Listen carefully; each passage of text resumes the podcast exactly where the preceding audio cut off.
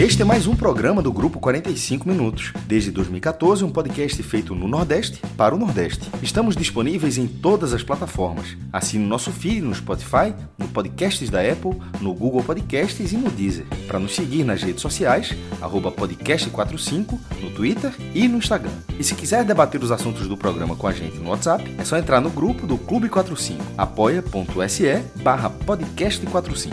Muito obrigado pela escolha e pela confiança.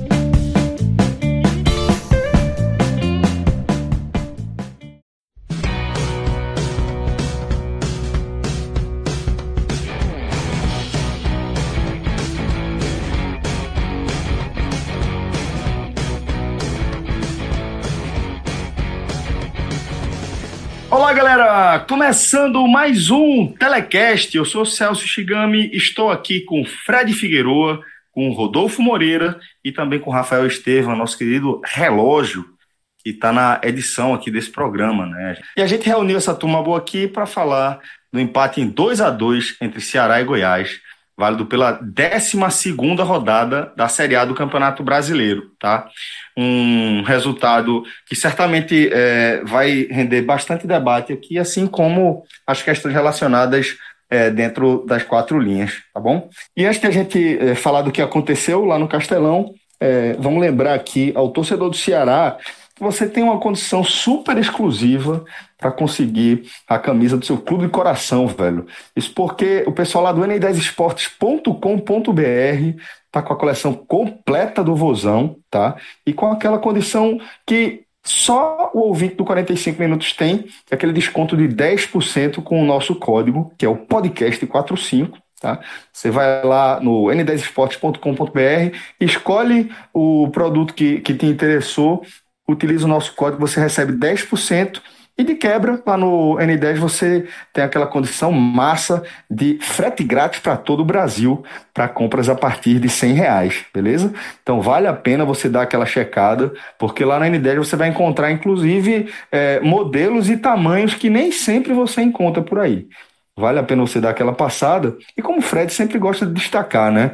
É, o, ninguém aqui está sugerindo que o nosso ouvinte se abrace com nossos parceiros cegamente. Claro que a gente sempre busca o melhor para a nossa audiência, até porque faz parte desse nosso modelo aqui de parceria, né? Essa parceria que vai em três frentes, né? Que somos nós, os nossos parceiros e a nossa audiência. Então, a gente sempre vai buscar aquela condição massa, aquela condição exclusiva para você e como o Fred sempre destaca, você que já monitora lá os produtos que você curte, as camisas que você coleciona, monitora em vários sites, coloca também o N10 é, no seu mapa e de vez em quando vai ter, vai, você vai encontrar realmente o menor preço lá, a melhor condição, ainda mais se você levar em consideração aí o nosso código de 10%, beleza?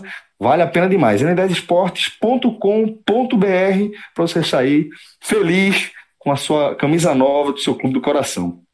Agora a gente, é, finalmente, a gente começa a falar aqui é, dessa, desse encontro entre o Ceará e o Goiás, 2 a 2 E aí, Fred, é, não é dos horários é, mais alternativos, né, dentro daquela, entre aspas, brincadeira que a gente faz em relação ao Goiás, que é nos horários mais alternativos que o Goiás joga e costuma cometer o crime. Dá para a gente classificar esse empate lá em Fortaleza, um 2 a 2 contra o Ceará, dentro dessa perspectiva aí de que é o Goiás cometendo um crime? Dá, Celso, dá. Ainda que talvez o próprio Goiás não encare dessa forma, tá? Porque existe algo no campeonato que é algo no futebol, na verdade, vai muito mais do que no campeonato, porque isso se replica em qualquer campeonato, que é a sua situação na classificação. A sua situação na classificação incide muito, incide diretamente, influencia demais no seu comportamento dentro da partida. E eu vou começar pelo fim, porque ajuda a responder essa pergunta. O Goiás, ele chega ao gol do empate aos 45 do segundo tempo. Pouco depois, o Ceará tem uma chance, um chute que, é, que vai para fora. E Tadeu, o goleiro do Goiás, pega para bater o tiro de meta em altíssima velocidade. Ele vai com pressa mesmo, tenta construir uma jogada que acaba sendo bola perdida e mais uma chance criada para o Ceará numa falta é, na entrada da área, né? Que, que Sobral bate no finalzinho e é praticamente a última bola do jogo. Por que eu ilustro esse lance? Porque. Postura, né, Fred? É, porque os outros, talvez os outros 17 times, 18 times do brasileiro, incluindo os líderes. Incluindo os líderes. Ao encontrar um empate na reta final da partida, fora de casa, um jogo difícil, aceitariam aquele empate, jogariam para valorizar aquele ponto nos minutos finais. Talvez não um ou dois ou três times que, que tenham uma superioridade técnica considerável diante do Ceará, o que está longe de ser o caso do Goiás. Então, o Goiás, ele chegou no Castelão em busca dos três pontos, ainda que não fosse o resultado lógico, ainda que tecnicamente é, não fosse algo ao alcance do Goiás. Se você colocar time por time, individual e coletivamente, o Ceará está em outro estágio. É muito mais pronto, é muito mais testado, tem muito mais poder de definição do que o Goiás. E isso ficou muito claro em vários e vários recortes da partida. Agora, o jogo acabou sendo 2 a 2 e um crime, entre aspas, para o Goiás, que acabou sendo um crime contra o Ceará. Isso foi tomou dois pontos do Ceará que pareciam ganhos. Ainda que não tenha sido o objetivo número um do Goiás, o dano ao Ceará é significativo. Há um dano na classificação, um dano para a sequência de desgaste físico que o Ceará vem enfrentando, né, porque você tem todo o desgaste físico quando você não soma a vitória, isso acaba sendo acentuado. Um dano de confiança também. E já que eu comecei a análise meio que de trás para frente, eu aproveito para focar no que eu considero o maior erro do Ceará dentro do jogo. Tá? Foi um jogo que começou basicamente 1 a 0 para o Goiás. Fernando Sobral acertou um chute fora da área na trave nos primeiros segundos. Na segunda bola da partida, o Goiás acerta um cabeceio, a bola bate na trave, Fernando Praz consegue no reflexo tirá-la, mas ela sobra para o pé de Jimé, né, de Rafael Moura, e ele abre o placar. A partir dali, o jogo vai para o desenho mais lógico possível, que é o Ceará tendo a bola e o Goiás marcando. Mas o Goiás tá, não é um tipo de time que faz uma marcação daquelas linhas extremamente fechadas, daquelas linhas extremamente organizadas. O Goiás de Thiago Largue, ele é um time meio esporte de Daniel Paulista um time que está longe de ter uma organização extremamente definida. Ele, ele é formado para ser o que eu chamo de bom competidor. A teoria ainda sobrepõe à prática. Tá? O Goiás, durante todo o período entre o seu primeiro gol e o gol de empate do Ceará, o Goiás é um time que não sabe exatamente o que quer na partida ele tem um imã puxando ele defensivamente, mas não é aquela defesa sólida, tá? Então, o Ceará, que tem mais qualidade, que tem mais jogador de definição, rondou a área do Goiás o jogo inteiro, né? encontrou, alternativa, encontrou chances de gol. Tadeu fez duas defesas fantásticas no primeiro tempo. Chegou até um gol anulado, né? uma bola que, logo na cobrança do escanteio, ela sai, o bandeirinha marca, não sei se corretamente, porque nenhuma imagem deixa claro, mas marca com absoluta convicção, muito antes do cabeceio. E a gente teve isso o primeiro tempo todo, o Ceará rondando o gol. No segundo, Tadeu, que para mim é um excelente goleiro debaixo da trave, ele mostra porque ele está no Goiás, né? Porque Tadeu, ele é um grande goleiro, eu acho ele um cara que tem que ser, tem que se investir. Ele dentro, debaixo das traves é um dos melhores do Brasil. Agora, ele é muito atrapalhado e toma decisões muito erradas, como no gol de Charles, né, em que ele praticamente sai do gol, deixando Charles fazer o gol. Na única bola, eu sempre costumo dizer isso, o que Tadeu faz no gol foi a única coisa possível para permitir que Charles fizesse o gol. Porque Charles recebe uma bola já na saída da área, né, o Caju, que é um lateral esquerdo muito fraco que o Goiás tem, acompanha, mesmo que fosse fraco, Charles teria que cortar para dentro da área, a jogada ia ter que ser toda construída para levar algum perigo. Mas Tadeu se atrapalha todo e Charles dá um toquinho. Nem bate pro gol. É, dá um toquinho que assim a bola vai, pega na trave e entra. Enfim, o que eu quero dizer, mais do que descrever os lances, que eu acabei entrando na descrição dos lances, é que o empate do Ceará, a virada do Ceará, ela sai naturalmente, ela é consequência da imposição técnica e da melhor organização tática e de ter jogadores com maior poder de definição. Quando, quando o Goiás leva o gol, que volta a querer jogo, eu acho engraçado que na transmissão né, do Premier, o comentarista cobra do Goiás essa postura, mas eu acho que às vezes você tem que tentar enxergar o jogo não com, com um olhar neutro, e você tem que tentar olhar para o interesse potencial do time. Eu acho muito errado o Goiás ter essa, essa coragem ou esse ímpeto de tomar um a um e tentar o segundo tentar o segundo gol. Eu sei que eu sei que a classificação pesa, mas ele tem três jogos a menos e sabe. Eu acho que ele não pode entrar nessa paranoia. O Goiás abrindo mais ainda fica um time muito vulnerável. O segundo gol é gol de treino, sabe? Bruno Pacheco encontra Vinícius é um corredor dentro da, da, da intermediária e da área do Goiás, um corredor.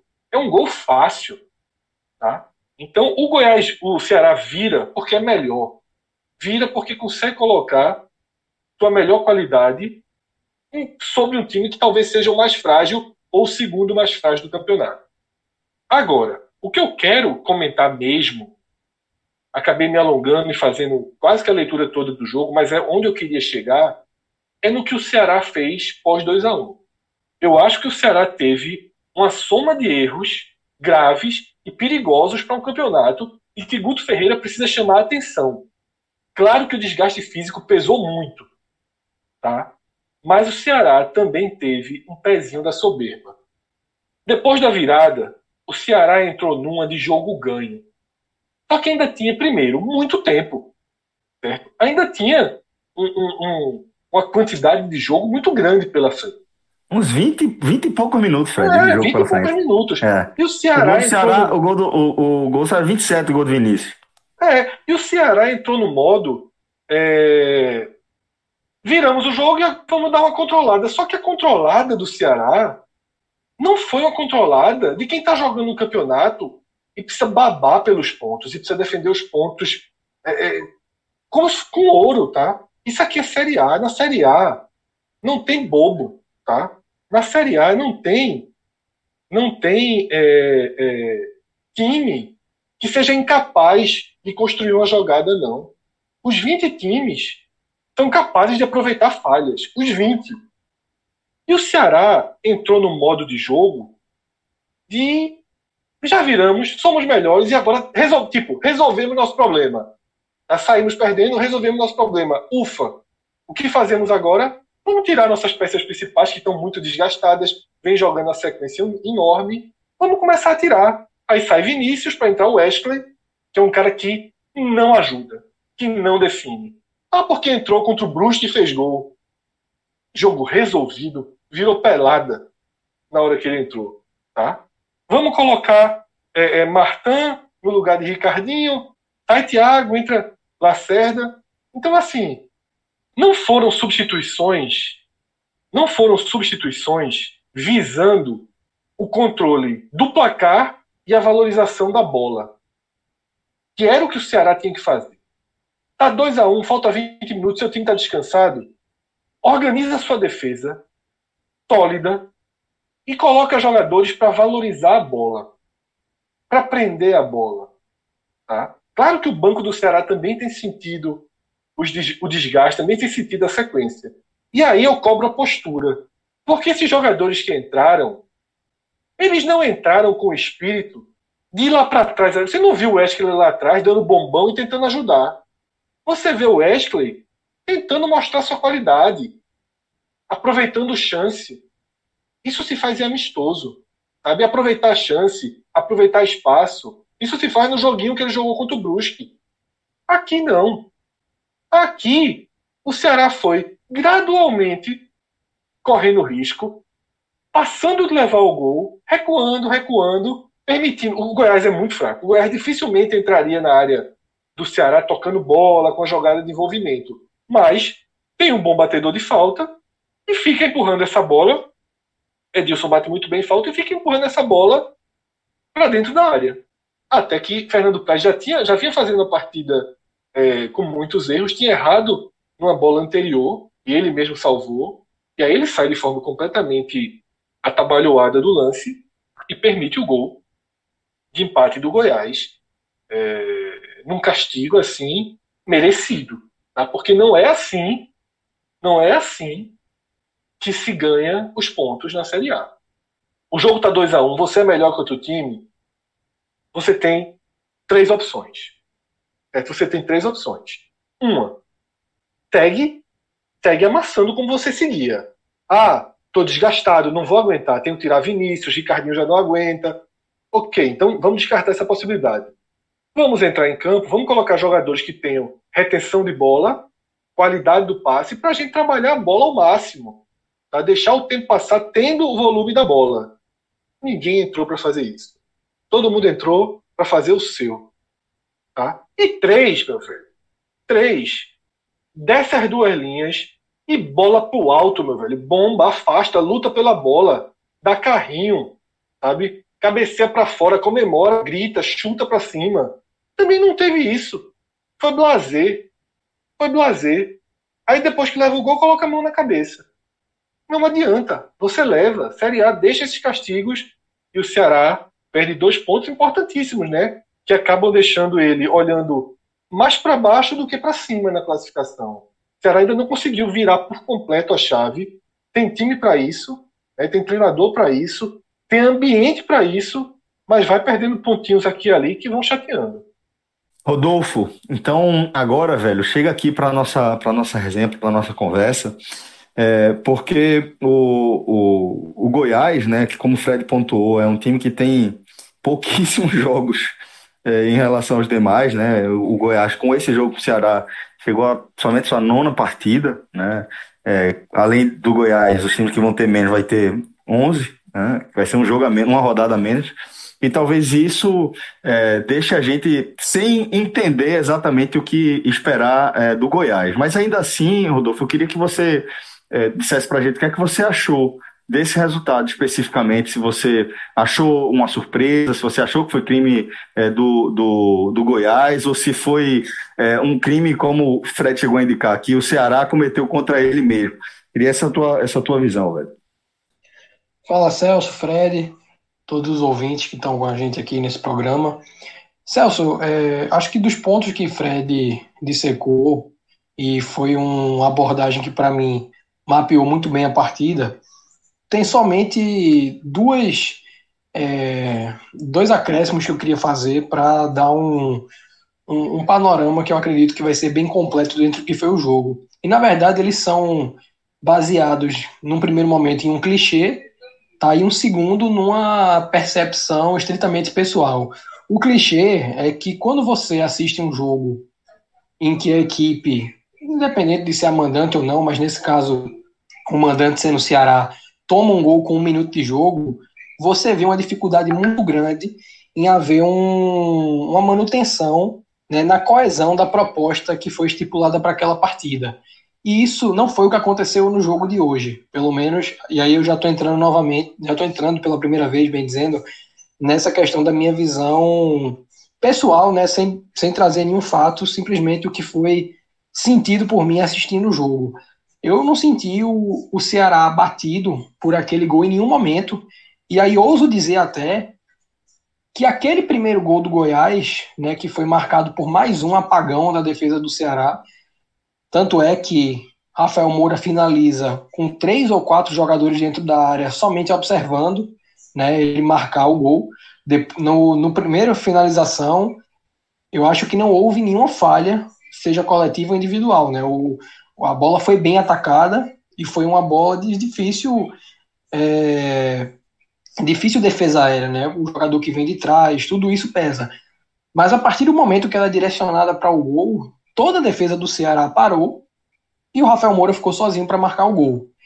Só que antes disso já havia tido um chute de Sobral muito perigoso, que até trisca a trave. Então o Ceará ele já tinha dado indícios que faria um jogo agressivo e após sofrer o gol, isso não deixou de acontecer. O Ceará ele foi massivo durante todo o primeiro tempo. Fred pontuou aí a boa atuação do Tadeu, sobretudo na primeira etapa, fez uma defesa gigante na finalização do Sobral. O Ceará arriscou muito de média distância, porque o Goiás fechou muito aquele ferrolho, mas eu não vi tá, o Ceará se abater em função do gol né, tomado de maneira tão precoce. E aí, um segundo ponto, que também vai dessa minha percepção individual da partida, é de que ela se tornou previsível a partir daquele primeiro gol, pela sequência de jogo do Ceará. Né? Como eu falei, eu não vi o Ceará se abater, eu não vi o Ceará fugir de sua proposta. E eu fiquei com a sensação, durante todo o primeiro tempo e boa parte do segundo, que o Ceará empataria, viraria e venceria o jogo.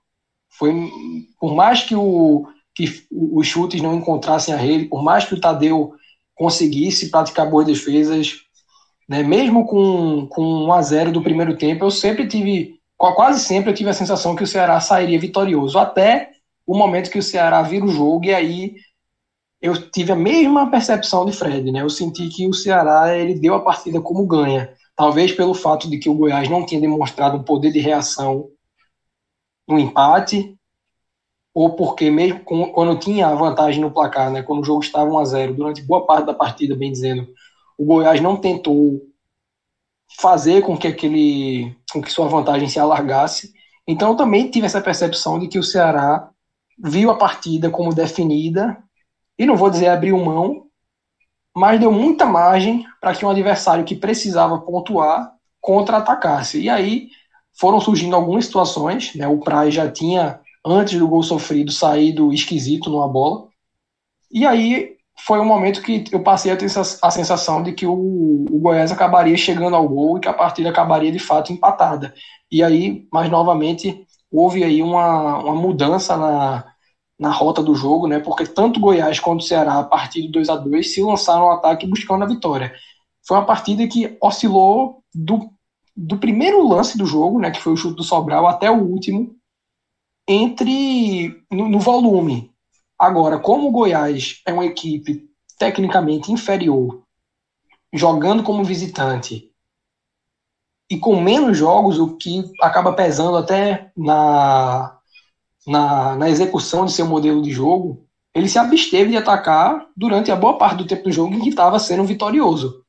Mas a partir do momento que o Ceará vira a partida, houve margem tanto para o Goiás ter empatado mais cedo, quanto para ter virado o jogo após o empate, quanto para o Ceará ter encontrado um gol nos minutos finais. Tá? Então eu acho que foi um jogo que cobrou muito das duas equipes, cobrou do Goiás na parte técnica, porque ficou nítida a discrepância, e, co e cobrou do Ceará na questão de atitude. Né? Um jogo de, de Série A com equipes que, mesmo com um desnível, né, que foi pontuado aqui tanto por mim quanto por Fred, não pode ser, não pode ter adversário ignorado. Eu acho que o Ceará fez isso. Ele ignorou a possibilidade real que havia do Goiás empatar um jogo que estava sendo vencido por somente um gol de vantagem.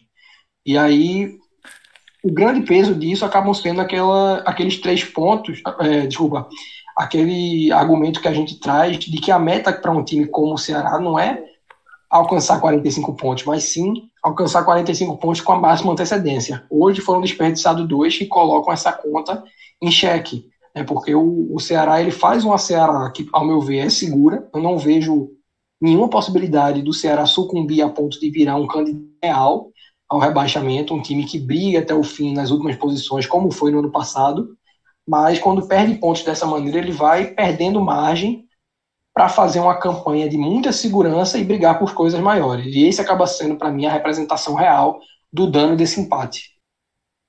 Oh, é, uma vez que, que é consenso que depois de virar o jogo houve é, ao menos uma, vamos colocar assim, uma redução do, do ritmo do Ceará em relação à construção ali ofensiva.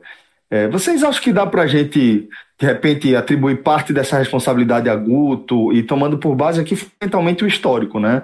Que Guto é um cara que, que é, frequentemente tem é, o dedo apontado para ele, né, em relação a esse aspecto de os times dele é, darem uma, uma desacelerada depois de, de estarem em vantagem. Não, Celso, eu não, não levo para Guto, não, porque é... Vamos por parte. Eu acho que o, o, a origem, a origem do problema é o desgaste físico, tá? acentuadíssimo. O Ceará joga simplesmente todas as datas. Não tem quarta-feira livre para o Ceará. Então, esse desgaste físico, ele não pode, em momento algum, ser minimizado. A gente está em 2020, a gente já aprendeu muito sobre futebol. O desgaste físico não é frescura. Tá? Mexe demais, interfere demais e vai tirando opções. O banco do Ceará hoje já é um banco que não dava a Guto opções de, de volantes, por exemplo, para dar uma segurada nesse jogo. A Ricardinho já estava jogando de titular. Você já não tinha peças para tentar ir para aquelas duas opções, aquelas duas primeiras opções que eu trouxe, né? De você ou atacar, é, manter o, a pressão, né? manter a marcha acelerada, desgastando ainda mais, ou para controlar a bola. O problema é que, para mim, houve uma soma do desgaste físico com o. Com, é o que eu estou vendo, uma leve soberba por conta da fragilidade do Goiás. Se fosse do outro lado o. Eu não vou nem dizer Flamengo ou Grêmio, um time, time de média força, tá? Um, sei lá, um time da, da, da, área, da área central ali da tabela, o Atlético Paranaense. Certo? Um Atlético Paranaense. 2 a 1 27 minutos. O Ceará não jogaria da forma que jogou. Não jogaria. Os caras que entraram não entrariam blazer para fazer o seu como entraram, sabe? Então eu sinto muita falta de da concentração e do espírito de uma Série A. Isso é muito repetido também, Rodolfo pode trazer isso, que eu acho que ele até já trouxe num programa é, sobre o quanto o desgaste físico mexe também com a concentração, com o foco. Então, claramente. Fred, demais, é. demais. Eh, Fred, você falou que é uma das coisas que mais interfere. Eu arrisco dizer que sobre interferir, nada interfere mais do que o cansaço físico. Nada. Justamente pelo que você falou, porque passa pelo emocional. Você não consegue, você sabe que não consegue. Você sabe que não tá, que não tá com fôlego para fazer o que, a função que está determinada para você fazer. É, talvez o erro de Guto, e eu vou finalizar justamente para que o Rodolfo traga essa visão, talvez o erro de Guto tenha sido tirar as peças, sabe? É, apostar, apostar. Será que será jogo? O que é que ele quis? Eu sei que Vinícius estava morto, mas Vinícius está com foco, está mais concentrado, tá? O Wesley não acrescenta. Ele está tentando recuperar o Wesley. Não tente, velho, contra num jogo da Série A que está 2 a 1 um, não. Tenta quarta-feira contra o Fortaleza, um jogo que não vale nada, no estadual. Tá? Tenta quando tiver 2 a 0 ou quando tiver 3 a 0 para o adversário. Tenta em jogo que não que não que, que ele pode não ser decisivo. Porque a sensação que ficou, Celso, foi do Ceará perder peça. O Ceará perdeu concentração, mas o Ceará também perdeu aproximação, perdeu foco, perdeu luta, perdeu disputa pela bola e aceitou um roteiro de jogo suicida. É um roteiro de jogo que. O que é que poderia.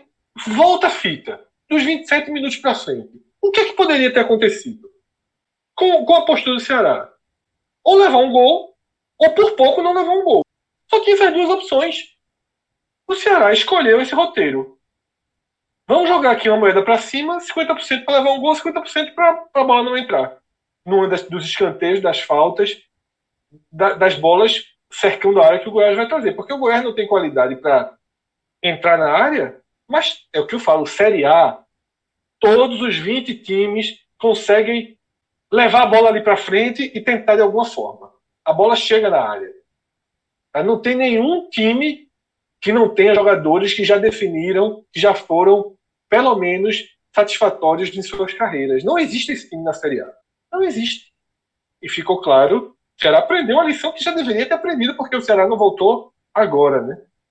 É, e só para fazer o acréscimo que Fred pontuou, é, o grande paralelo acaba sendo a questão do nível né, de foco colocado no jogo. Porque quando você tem não só uma sequência de partidas, mas uma sequência de viagens que potencializam esse desgaste, naturalmente o nível de foco, não só com o qual você termina o jogo, mas às vezes até com o qual você começa, ele acaba sendo é, influenciado, né? A gente viu isso hoje no gol do Goiás, né? No gol de Rafael Moura. É um lance que ocorre a um minuto de partida em que todo um setor colapsa. Né? O, toda, todos os jogadores, aí eu não acabei não pontuando quais, quais eram que estavam lá no momento, mas seguramente é, Lacerda e Thiago, Charles, já acredito que podia estar. Então, jogadores que a gente costuma elogiar aqui fizeram figuração dentro da área né, participaram do ataque à primeira bola e depois largaram por completo o lance. Para mim, isso é um indício, eu, a bem dizer, irrefutável de que isso tem pesado na, na, nas atuações do Ceará. E aí, algo que se manifesta também no segundo tempo. Tá? E aí, só pontuando a questão da pergunta, especificamente feita por Celso, eu concordo que Guto seja um resultadista. É algo que ele consolidou ao longo da carreira, mas eu não vejo muita influência na decisão dele no resultado desse jogo, né? Porque o Ceará. Mesmo, ele... mesmo nas substituições, né? Vocês estão considerando que essas substituições foram, foram muito mais pensando na questão do desgaste. Isso. Assim, o link aqui, Celso, seria entre é, o blackout, dá para dizer, do Ceará pós segundo gol e o resultado. O que a gente pode cobrar de Guto é que nenhum dos substitutos conseguiu fazer um bom jogo.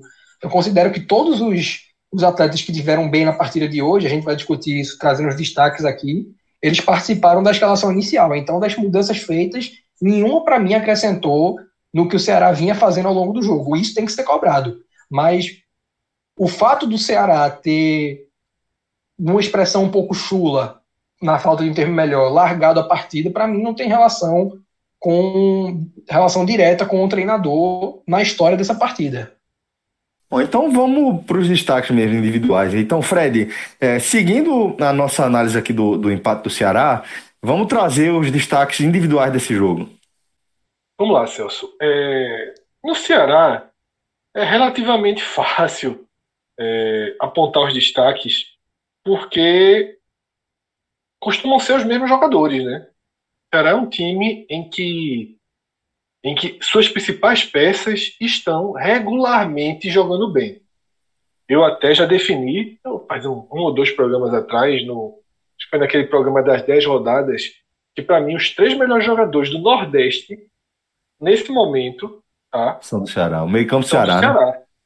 O meio-campo do Ceará.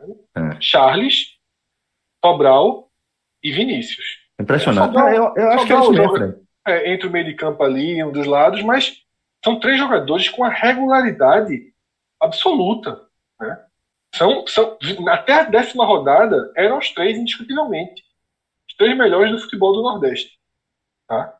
É, talvez no retorno a gente já tenha um ou dois aí que estão surgindo para a gente trabalhar, né? para a gente trazer. E desses três, dois mantiveram sua média bem, bem elevada. Charles e Vinícius. Eu acho que os dois fizeram boas partidas Vinícius aparecendo, procurando o jogo, né? não apenas na hora do gol, sendo um jogador participativo.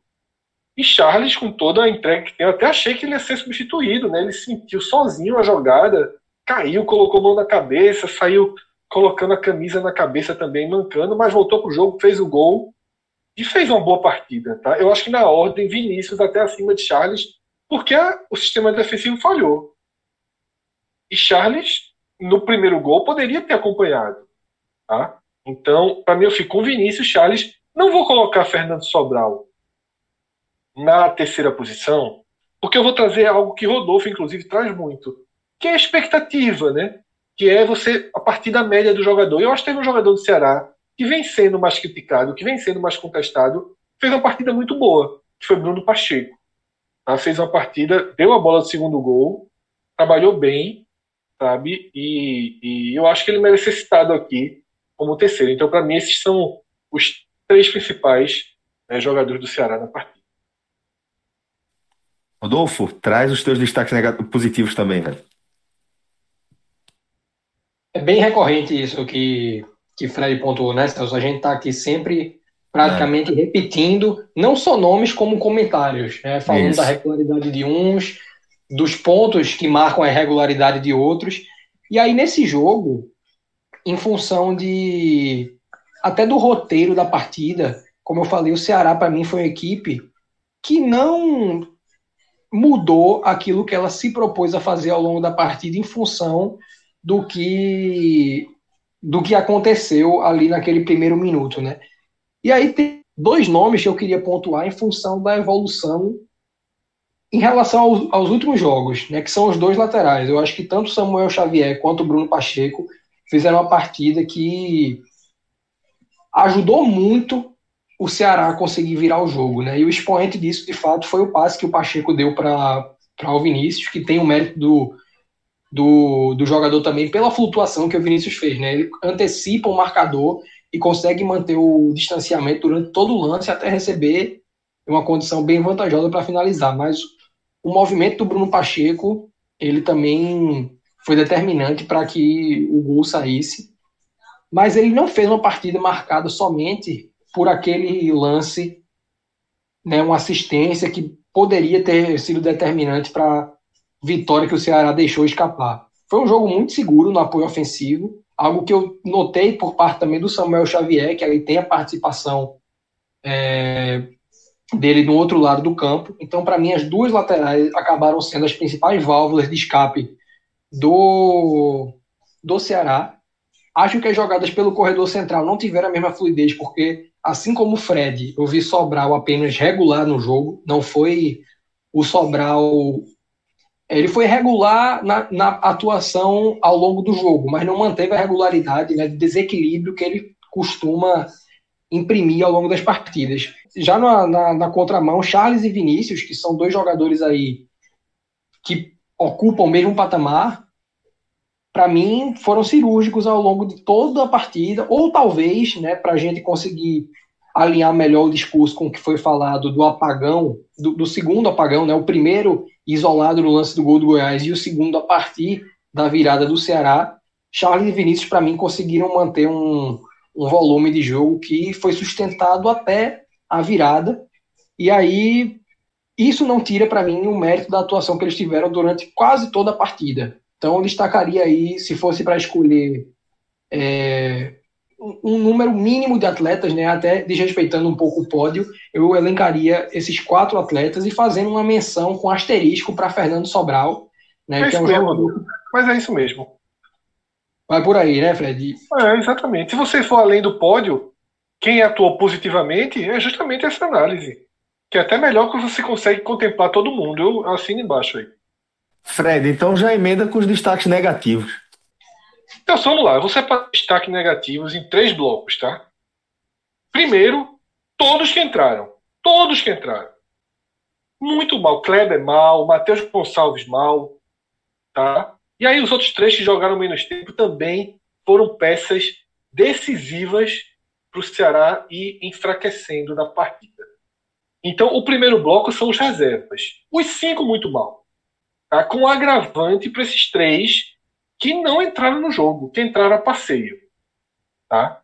De quem jogou o jogo todo, eu queria fazer pontuar duas atuações que eu achei bem fracas. Tá? e que é preocupante porque são jogadores que, de forma recorrente, quando pode precisar deles. Tá? Felipe Bachola, muito burocrático, né? sem ritmo de jogo, atuando mal, e Rafael Sobis também é, não acrescenta. Né? E Kleber é o atacante principal do Ceará da temporada, não está no seu melhor momento, né?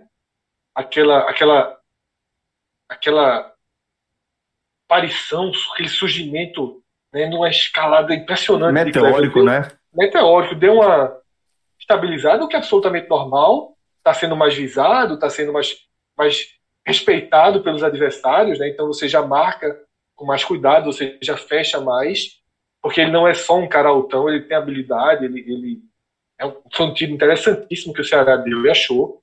Então achei esses dois né, bem fracos, tá? É, e o terceiro bloco, que eu vou independente, porque é, não faz parte do esquema fluido do, do time, que é o goleiro, né? Fernando Praz hoje muito mal. Tá? É, até você pode dizer, ah, ele teve bons e maus momentos, mas goleiro não pode ter bons e maus momentos. É, exatamente, exatamente. Goleiro, é uma posição que não dá, não é. dá para você, você trazer isso. É, não, não tem dá. altos e baixos. É o famoso pode... falhou, né? O é. famoso falhou. O goleiro, quando tem bons e maus momentos, você vai falar, ele falhou. Ele, ele sa tá saindo mal do gol, saiu mal do gol. Tá? Criou, ele criou, tá? É... Não foram as duas maiores chances do Goiás, porque teve um rebote de uma falta que aí ele fez uma boa defesa, ainda que tenha dado rebote para dentro da área, mas não tinha muito o que fazer. Foi na falta cobrada até pelo goleiro Tadeu. Mas das três chances reais que o Goiás teve para empatar a partida, duas foram causadas por Praz. Né? Um corte completamente errado que ele deu, gerou um rebote e ele mesmo foi lá interferir na finalização e fechou bem. A reação dele nessa jogada é muito boa. No rebote do, da falta de Tadeu, não, não o culpo tanto. Foi bem, fez uma defesa boa, mas sempre vai se culpar o goleiro do rebote para dentro da área e Caju perdeu um gol absurdo. Esse Caju é impressionante como é fraco. Prejudica muito o Goiás. E no gol, né, que ele dá um. ele salta no vazio. Né? Ele sai da jogada, ele se tira da jogada. Não teve goleiro. Se você analisar e você tirar, apagar, entrar nesses, nesses edições de vídeo e apagar Praz da jogada, foi o que aconteceu. O goleiro abriu, deixou, abriu mão de tentar defender. Ele dá um salto muito longe do seu gol, tá? Tem precisão, longe da bola, não passa nem perto de interferir na jogada e acaba, acaba influenciando negativamente e diretamente no resultado. Eu acho que Praz, ele não vinha bem no Palmeiras, vinha jogando muito pouco, mas no Ceará ele ganhou sequência e ele tem utilizado sua experiência, sabe, com maestria. Eu diria que Praz utiliza sua experiência no topo do que é possível. No topo do que é possível. Eu acho que o Praz, de 43 anos, 42, 43 anos, ele é melhor do que o Rogério Ceni, do que Magrão. Eu acho que ele, nesses últimos, o último ano de carreira, talvez, não sei se ele vai seguir para a próxima temporada, ele usa sua experiência a seu favor melhor do que esses outros nomes que eu citei, né, que terminaram muito mal, né, estavam muito mal na, na, reta final da carreira. Ele não está muito mal, ele pode ser goleiro de Série A. Só que a conta, às vezes, é cobrada, né, com falta de reflexo mesmo, de, de, de resposta. Então, um cara de 43 anos não tem a mesma, a mesma resposta de um de 25. Agora, ele tem equilibrado a experiência, repito, com maestria. Com maestria. Eu é, tinha muita dúvida de como seria Praz no Ceará. Ainda que eu ache Praz um exemplo de liderança. Sabe? Eu acho que Praz é muito importante para você ter no elenco. Tá? Muito importante. E se o Ceará puder cons conseguir que Praz siga a sua pós-carreira de atleta no clube, acho que seria um ganho imensurável para o clube. Mas também está dando conta na Série A. Não é porque ele é culpado é, não é culpado sozinho, né? Porque o time se colocou nessa situação. Não é porque ele falhou decisivamente num gol que eu questiono a titularidade dele, não. Eu acho que ele é um goleiro bem ok. Tá? O Price é um goleiro bem, bem ok para a Série A. Não é o ponto forte do time, tá? Mas também não é o ponto fraco. Rodolfo, agora você traz seus destaques negativos, já. Mais uma vez, pegando o gancho de Fred, eu queria somente frisar essa situação de Praz. Tá? Um nome que para mim é um dos mais regulares do Ceará ao longo de toda a temporada e que comete algumas falhas pontuais em função de tudo que foi destacado, né? A questão da idade, sobretudo no jogo de hoje, o fato do time ter permitido uma, uma resposta do adversário, né, que fez com que ele fosse mais exigido e estava evidentemente numa noite ruim.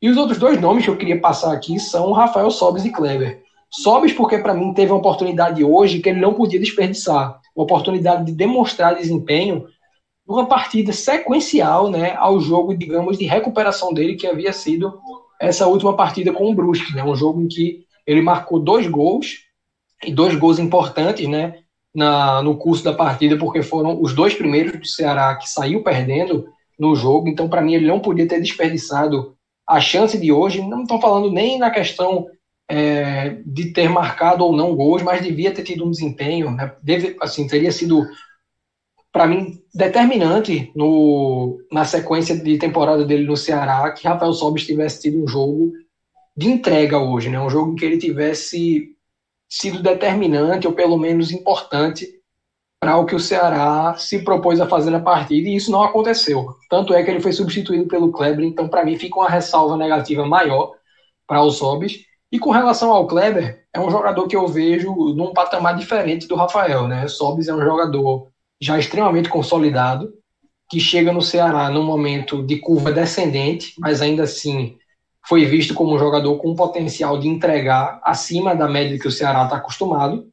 E o Kleber veio numa condição de aposta. É um jogador justamente numa situação oposta, é um jogador ascendente, vem numa, num momento emergente de sua carreira, mas que passa por uma oscilação bem natural, né? Porque Kleber nunca havia disputado uma Série A. No ano passado ele teve dificuldades em jogar pelo Vitória na Série B, muito mais pela questão institucional do clube, né? O Vitória foi um cabelo de emprego em 2019 e chegou, né, num início de temporada muito bom, pelo Barbalha.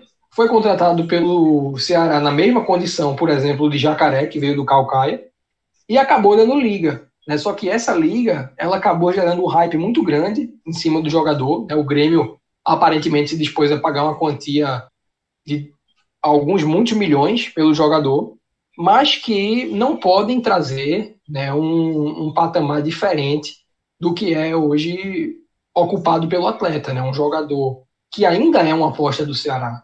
Kleber ele deu muito certo, num recorte muito curto de análise, né, em cenários muito específicos de um time reativo, que conseguiu agregar tanto no momento ofensivo marcando gols importantes, quanto no defensivo pressionando a saída de bola, e ele foi muito útil nisso. Para mim, ele demonstra um potencial de ser um grande atleta, né, um jogador dentro das suas características muito útil para certos modelos de jogo, mas ele não pode ser visto né, como uma realidade constante para um, uma equipe que está numa Série A e está numa Série A enfrentando uma maratona que é quase que integralmente pautada por equipes do patamar de Série A. Né? O Ceará ele jogou Copa do Nordeste enfrentando Fortaleza, Bahia, é, numa Série B pegou o Vitória, que não é das equipes mais fortes atualmente, mas também não é, é das mais fracas, né? um time que tem bons valores na Copa do Brasil, pegou um Brusque num gramado ruim, e o Brusque, ainda que seja um time de Série C, é uma das melhores equipes da Série C. Então, a sequência do Ceará ela não é favorável para que um jogador na condição de Kleber, né, que vem em sua primeira temporada num desafio técnico desse porte, mantenha uma regularidade tão grande. Então, obviamente, dentro do jogo, para mim, ele deixou muito a desejar, ainda que entrando como suplente. Mas essa é uma observação que, para mim, merece essa ressalva, porque é muito diferente você pontuar o jogo ruim de Rafael Sobis dentro do contexto do atleta e pontuar o jogo ruim de Kleber num contexto que, para mim, é radicalmente é, oposto. Cássio está nesse programa, Fred? Não, Celso, mas eu vou dar uma dele. Pronto, tá? era justamente para não é, jogar o Pois Bem Senhores à toa. É, eu, eu queria deixar, tá? Eu já até falei isso no programa, acho que já falei no Twitter, e talvez seja até um tema para a gente levar para o Raiz, que abre a semana. Mas eu, o, o torcedor do Ceará, é, às vezes implica comigo quando eu faço análises do todo, né? Por, por, conta da análise da bomba lá do início do ano. Mas eu queria é, deixar dois avisos aqui que eu acho que são fundamentais para os próximos passos do Ceará. Primeiro, quarta-feira não é time misto, não. É time reserva, tá? Muito reserva não se brinca com o Campeonato Brasileiro. Trago aqui ao que o Rodolfo falou. Não, é, não consigo ver o Ceará na zona de rebaixamento. Pela qualidade, eu acabei de dizer que porra, tem os três melhores jogadores da região. Não consigo ver. Mas não se brinca com o Campeonato Brasileiro. Tá? O Campeonato Brasileiro é algo extremamente perigoso. O Bahia não é horrível, não. O Bahia não é horrível tecnicamente, elenco por elenco é melhor do que qualquer outro aqui da região. Não ganham partida a nove jogos. E ganhou as duas que abriram o campeonato no bambo. No bambo. Mas são nove jogos sem vencer. A crise pode bater na porta de qualquer um, porque o campeonato é traiçoeiro. Porque o próximo jogo nunca é ganho. Não o próximo jogo não é ganho, está provado que pegou o Goiás em casa. Exatamente, Exatamente. Então, o que aconteceu. Não tem jogo, o próximo jogo é Palmeiras e depois Atlético Paranaense. Tá? Palmeiras já não tá tem Minardi. Não tem Minardi. A Minardi no Campeonato Brasileiro é aquele negócio que é, é, é um feriado no meio de um ano muito conturbado. Sabe? É aquele tipo. Não tem Minardi nessa edição 2020 da Série A. Não o que tem. o Havaí foi ano passado e o CSA foi em parte do campeonato, não tem. Não teve. Até parecia que teria. Quatro. Né? A gente achava de início que Esporte, Goiás, Atlético Goianiense e Curitiba estariam num degrau muito abaixo dos outros. Mas nivelaram. Nivelaram. Estão jogando. São piores? São. O Goiás é o pior do que o Ceará? É. Vai continuar sendo. Mas joga. Mas toma ponto. Ganhou do Inter com homem a menos. o Inter era líder. Esse é o Campeonato Brasileiro de 2020. Até por cinco substituições, desgaste, falta de torcida para fazer pressão. Os times estão mais frios. Tá? Então, cuidado. Campeonato Cearense não vai nem vem. Não vai mudar 1% da história ou da vida do Ceará. Então, assim, é do, até Fernando Praz tem que ser poupado para descansar. É do goleiro ao centroavante, o reserva, e se possível, o reserva que não está jogando. O reserva que não está nem jogando. Esse é o jogador que tem que disputar a final. O Ceará precisa descansar. O Ceará precisa treinar. Tá? O Ceará só vai ter duas quartas-feiras livres da temporada. E precisa até, e precisa, Fred, até é, de repente botar a mão dentro da sacola do elenco e puxar um jogador que, que, que pode dar algo mais e que você não, não, não dava mais nada por ele.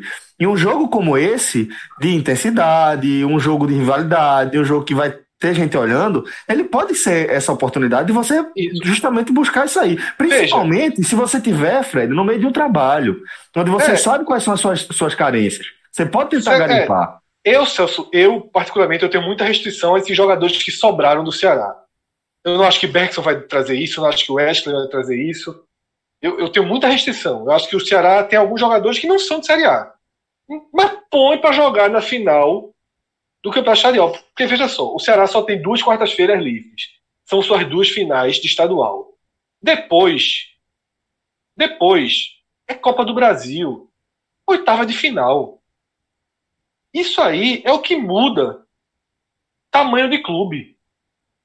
O que muda tamanho de clube é disputar quarta de final de Copa do Brasil, é se colocar, é estar tá no G8 do brasileiro, disputando. Não é no G8, na segunda, na décima segunda ou na décima quinta rodada, não. É na trigésima rodada, na trigésima terceira. É disputando vaga de Libertadores com Santos e com São Paulo. Tá? É isso que muda a perspectiva. Você precisa se colocar entre os oito do Brasil na reta final das competições. Na quarta de final da Copa do Brasil tá? e nas cinco, seis, sete, das últimas oito rodadas da Série A, que é quando você começa a de fato ir ali no ponto a ponto. Tá? Então, é, esse é o primeiro, é a primeira observação que eu faço, bem, bem dura, porque às vezes é, visões locais podem levar ao contrário, de supervalorizar algo que não existe, supervalorizar rivalidade.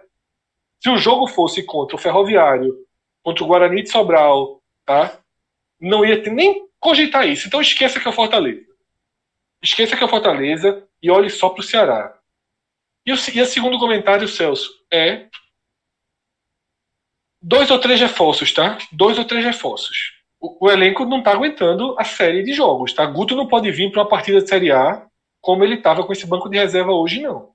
Tá? Precisa de volante de qualidade, precisa de melhores opções para o ataque, tá? para os lados.